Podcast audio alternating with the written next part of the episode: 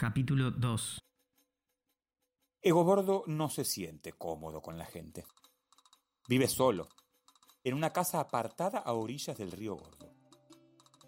Es el último de una familia de hombres taciturnos, de modales lamentables, groseros.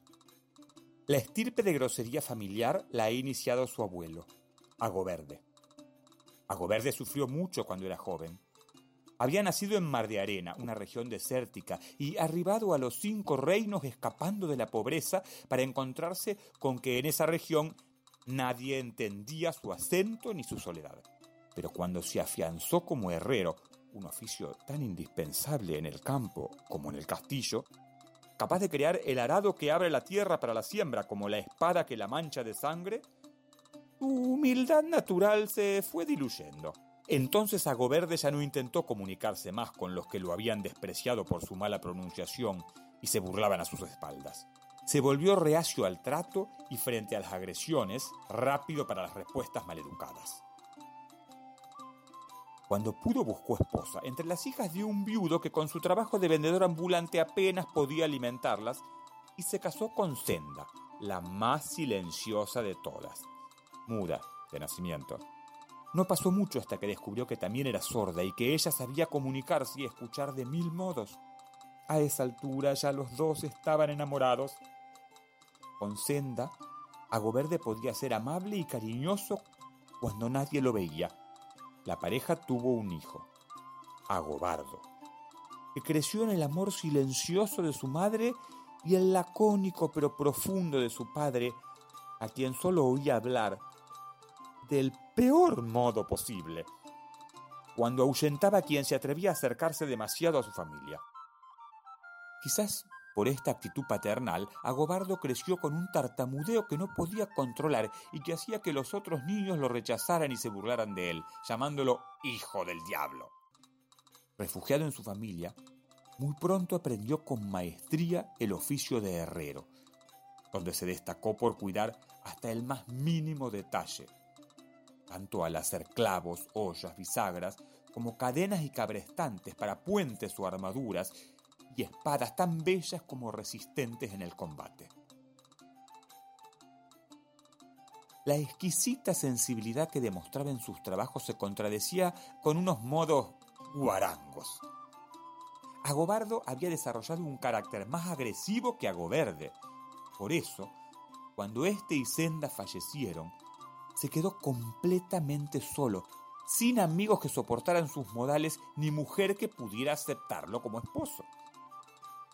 Hasta que una mañana, al abrir la puerta, una muchacha cayó en sus brazos. Estaba exhausta, con las ropas y la piel quemadas y a punto de morir. Por primera vez en su vida, Agobardo buscó ayuda en otra persona. Alguna vez había oído que río arriba vivía un monje ermitaño reconocido por sus artes medicinales. Lo trajo a la fuerza hasta su casa. Y unos meses después, la mujer, de nombre Arteria, aunque había quedado cubierta de horribles cicatrices, pudo levantarse y caminar por sus propios medios. Durante todo ese tiempo, Agobardo la mantuvo oculta, porque ella le había contado la historia de sus quemaduras. Soldados del Palacio de las Diez Torres habían quemado su choza con ella adentro porque no había aceptado las invitaciones de un capitán. Arteria tampoco tenía familia. Ya no se separaron. Unos años después nació Egobordo. Fue un pequeño frágil. Siempre estaba delicado. Y a causa de una de las tantas enfermedades que tuvo en su niñez, quedó rengo pero con el correr del tiempo fue estirándose y ensanchándose hasta desarrollar un físico que de enorme terminó siendo brutal. Egobordo no compartió la suerte de su padre y de su abuelo. Nunca encontró una mujer lo bastante desesperada como para casarse con él. Pero tampoco le ha importado porque tiene un alma femenina. En secreto, teje como su madre y borda como su abuela. Y cocina como sabían hacerlo, solo para su familia, su padre y su abuelo. elaborando sus comidas con la misma precisión y detalle que sus piezas de metal. El primer herrero de esa familia hablaba poco porque desconocía el idioma.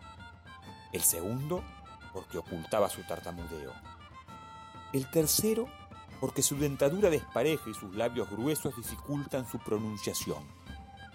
Nadie entiende lo que dice Egobordo y por miedo al terrible carácter que ha heredado de sus antecesores y a sus puños veloces y efectivos como martillos, nunca se animan a preguntarle qué dijo o a pedirle que lo repita. Por eso, humildes y poderosos respetan sus condiciones. Es el único que puede entregar trabajos a deshoras. Y si tiene que pernoctar o dejar su cabalgadura, cuenta con el permiso para hacerlo lo más lejos posible de las zonas pobladas.